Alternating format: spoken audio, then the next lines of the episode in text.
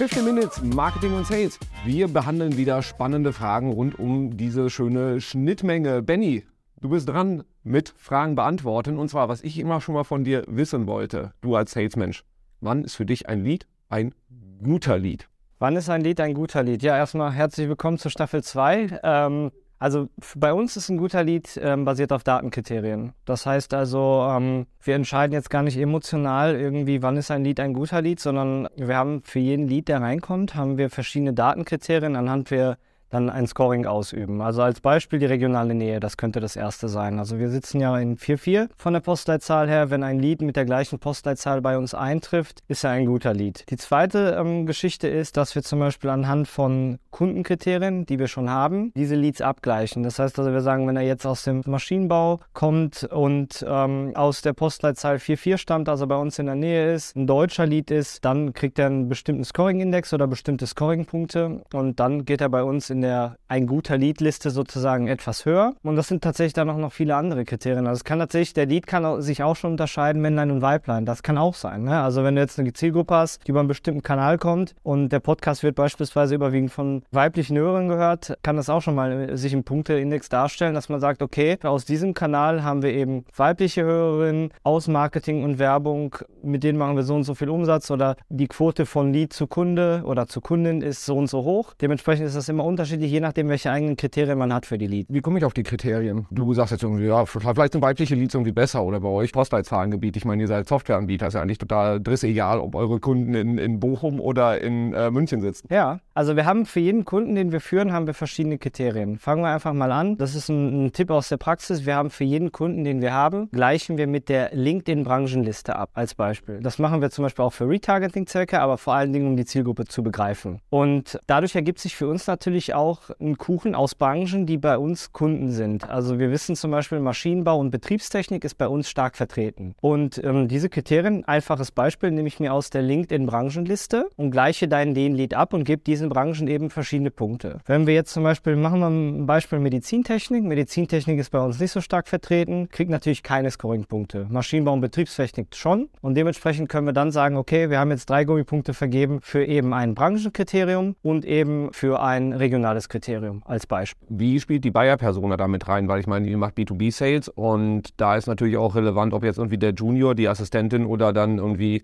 um nicht im Klischee zu bleiben, die Geschäftsführerin anfragt. Ähm, also grundsätzlich ist es so, wir haben auch für jeden Lead die, das Buying Center oder die entscheidende Person strukturiert. Das heißt also bei uns, welch Wunder, aber es ist tatsächlich ähm, oft erkenntnisreich. Bei uns sind gar nicht die Vertriebler die, die entscheidenden Personen, die Salesware testen oder Salesware einkaufen, sondern eben die Marketingleiter, Marketingassistenten, äh, Marketing Juniors, wie du gerade gesagt hast. Und auch die Person gleichen mit den Datenkriterien ab. Das heißt also, wenn du bei uns als Marketingleiter eine Anmeldung durchführst, bekommst du tatsächlich mehr Punkte, als wenn du Vertriebsleiter wärst, weil eben bei uns im Buying Center die Marketingleiter stärker vertreten sind. Und das machen wir tatsächlich für jedes Datenkriterium, egal ob unternehmensbezogen oder personenbezogen. Wir geben jedem Datenkriterium eben bestimmte Scoringpunkte, um daraus dann auch den Vertrieb zu steuern. Also wenn jetzt ein Lead beispielsweise mehr Punkte hat als ein anderer Lead, wird er dementsprechend auch schneller oder früher angerufen von uns und kontaktiert und eben ähm, mit Service-Dienstleistungen ähm, ja, nicht akquiriert, sondern eben informiert, geholfen, ähm, Onboarding etc. Was ist für euch entscheidend? Schaut ihr euch dann den gesamten Account an, also äh, das Unternehmen und welche Person ihr in dem Unternehmen habt, oder schaut ihr auf eine einzelne Person in dem Unternehmen, sagt so, ich will jetzt genau diese Person erreichen? Tatsächlich beides, aber in erster Linie automatisiert das Unternehmen, weil wir dazu mehr Daten haben. Also wir können relativ automatisch und schnell sagen, okay, dieser Lead ist eben, stammt aus der Postleitzahl 44. Wir können relativ schnell sagen, dass dieser Lead, also der Unternehmensname oder die URL des Unternehmens der und der Branche angehören. Und dementsprechend können wir da so eine Art Vorselektion vornehmen oder ein Pre-Scoring. Und dann können wir diesen Lead noch, wenn er dann im CRM-System landet, das ist völlig egal in welchem, können wir diesen Lead sozusagen noch nachqualifizieren, indem ihm die Person nochmal gescored wird. So, das, das klingt jetzt erstmal bei euch super professionell, sehr strukturiert aufbereitet. Und jetzt haben wir das Hauptproblem, Marketing und Sales oder eins der Hauptprobleme ist ja diese Schnittstelle. Und Marketing sagt so, ey, ich habe euch da jetzt hier 400 Leads auf den Hof gekippt und ihr seid zu doof, die irgendwie zu konvertieren. Und Sales sagt, ja, die Lead-Qualität stimmt nicht. Wie gehen wir jetzt damit um? Wer hat recht? so. Also ähm, im Endeffekt nimmt dir das Scoring einen großen Teil der Arbeit ab, weil durch das Scoring hast du ja Daten, die im Unternehmen sind, Daten, die im Unternehmen funktionieren, also deine Stammkundendaten. Und dadurch kannst du den Leuten sagen, von den 400 Leads, die jetzt reingekommen sind oder die wir euch besorgt haben als Marketing, sind jetzt wirklich 5 50 High Performer oder 50 super interessante Leads oder von mir aus auch Low-Hanging Fruits, ja. Und wenn die Kriterien stimmen, kann sich da auch niemand mehr rausreden und sagen, hey, ähm, das passt nicht so ganz. Da muss schon viel passieren. Wenn jetzt zehn Datenkriterien übereinstimmen mit der eigenen Zielgruppe, dann muss schon viel passieren, um zu sagen, dieser Lead ist uninteressant. Ne? Aber kann ich als, als Marketing ja auch dann hingehen und sagen, du hast jetzt gesagt, Maschinenbau können wir, Medizintechnik können wir nicht so gut. Dann könnte ich auch sagen, guck mal, ich, ich kann hier mit Medizintechnik Leads generieren, dann lernt ihr doch einfach mal in der Branche zu verkaufen, kann ich doch als Marketing auch sagen. Ja, wobei man dazu sagen muss, 400 Leads, wenn wir jetzt bei der Zahl bleiben, ist schon eine ganze Menge. Ja, das ist schon sehr, sehr viel. Das heißt, es stellt sich immer die Frage, welche Ressourcen, Kapazitäten hast du, um diese Leads abzuarbeiten. Also wenn wir jetzt 400 Leads reinbekommen in der Woche, dann muss man schon sagen, das grenzt schon an unseren Ressourcen und das würden wir alles nicht schaffen. Und deshalb muss man ganz, ganz klar vorpriorisieren oder vorkategorisieren. Ne? Na klar kann man sich jetzt dann nochmal die, wenn wir jetzt ABCD-Gruppen denken, die letzte Gruppe rauspicken, Medizintechnik und sagen, okay, wir fangen mal bei den Hard Leads an. Ja, aber ich glaube, das wäre einfach nicht der richtige Weg, sondern man sollte sich die schnappen, mit denen man Erfahrungswert hat, mit denen man auch gut telefonieren kann, mit denen man auch Kundenklientel gewonnen hat und die dann abfrühstücken und sagen, hey, ich gehe die als erstes an. Und wie kriege ich als äh, Marketing dann die Informationen von euch? Weil das ist äh, so das andere Problem der Blackbox. So Marketing äh, schickt die Leads rüber, Sales sagt, die Leads waren doof ist jetzt keine super Basis, auf der ich irgendwie dann, sage ich mal, meine Marketingmaßnahmen optimieren kann. Also da brauche ich mehr Futter von euch. Ja, also grundsätzlich erstellst du das Scoring oder diesen Scoring-Index erstellst du nicht nur aus dem Marketing raus. Daran scheitert es ja schon oft, ne? dass man halt sagt, da gehen jetzt irgendwelche Marketingleute dran, die setzen Scoring auf und der Vertrieb kann gar nicht mit dem Scoring arbeiten. Sondern du fragst tatsächlich, ähm, du hast ja gerade die Frage genannt mit dem regionalen, mit dem regionalen Tätigkeitsbereich ähm, der Vertrieb bestimmt die Scoring-Werte mit. Also der Vertrieb sagt, für mich ist ein regionales Scoring völlig unwichtig. Ich brauche eher das Branchenscoring. Ich brauche einen Aktivitätsindex von der Webseite. Also was hat er auf meiner Webseite gemacht? Ähm, dementsprechend, also ich glaube, es kann sich niemand darüber beschweren, wenn er von Anfang an ins Boot geholt wurde. Ne? Das ist ein guter Punkt. Anderes Problem, was mir in dem ganzen Kontext auch immer wieder begegnet ist, so Marketing generiert die Leads, übergibt sie an den Vertrieb und dann liegen die da erstmal, bis sie anfangen zu stinken, so ungefähr. Also leicht, leicht schimmelig und so vier, vier bis acht Wochen später werden die dann angegangen. Wie wichtig ist aus deiner Erfahrung die ähm, Aktualität, also dass ich die Leads auch zeitnah angehe? Oder ist das bei je nach Themengebiet auch vielleicht gar nicht so wichtig? Es ist sehr, sehr wichtig. Also es ist schon so, wenn du ein Lead reinbekommst, der gerade frisch ist, dann sollten nicht, ich sag mal, nicht eine Woche verstreichen, um den Lead zu kontaktieren, maximal. Also bei uns werden Leads innerhalb von wenigen Stunden angesprochen, maximal nach zwei Tagen. Danach ist der Lead nicht mehr interessant. Haben die Leute nicht irgendwie Angst, dass sie oder so das Gefühl, dass sie gerade verfolgt werden? Ich meine, das ist ja bei euch techno technologisch eh äh, Kern der DNA. Aber äh, reagieren die Leute nicht so ein bisschen komisch? So, ich war gerade auf der Website und schon rufen die an. Ja gut, jetzt nimmst du ja Sales wieder als Use Case, aber du kannst ja auch Leads generieren mit Content Marketing, so wie ihr das könnt, wo ähm, zum Beispiel der Patrick von Morfire sich anmeldet und dann kontaktiert werden will. Das ist ja erstmal ein potenzieller Lead, das ist ja noch lange kein Kunde. Und da muss man eigentlich am ersten Tag anrufen, wenn nicht sogar in den ersten Stunden. Ne? Wenn du jetzt sozusagen halbwarme Lied nimmst oder kalte Leads, wie man früher gesagt hat, und die dann ansprichst, auch die Leute haben einen bestimmten Bedarf, der gelöst werden will, der abgefrühstückt werden will.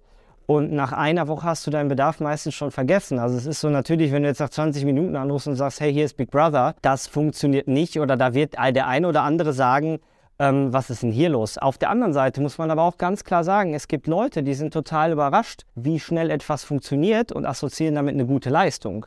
Also wenn du innerhalb der ersten Stunde anrufst und sagst, hey, hier ist Morfire, wie sieht's aus? Sollen wir miteinander sprechen? Wir sind schnell, wir sind gut, wir sind lebendig. Dann bringt das auch ein ganz, ganz positives Licht in diesen ganzen Apparat oder in diesen ganzen Prozess.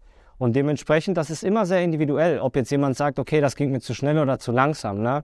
Das entscheidet dann die Persona dann ähm, für sich selbst. Ich meine, wir haben tatsächlich auch mal die Erfahrung gemacht, ähm, so we practice what we preach ist ja auch so ein bisschen äh, die, die äh, Methodik. Das heißt, wir zeigen den Leuten ja, wie man irgendwie mit Content, Marketing, Automation dann auch Leads an den Sales ranführt. Und es war mal jemand dabei, der hat wirklich alles so bei uns durchgeklickt und durchgespielt und hat dann gesagt, okay, ähm, dann, wir haben ihn dann auch angerufen, weil er die richtigen Signale gesendet hat und gesagt, ich wollte euch ja eigentlich nur mal testen, ob ihr das wirklich auch drauf habt. Okay. Fand, fand, fand ich spannend, also hat ihn dann relativ simpel überzeugt. Ja, aber jetzt ist die Frage, ist er zum Kunden geworden? Ja. Okay, ist ja prima. Also genau das ist es. Also die Leute lieben Schnelligkeit, die Leute lieben Quicklebendigkeit. Ne?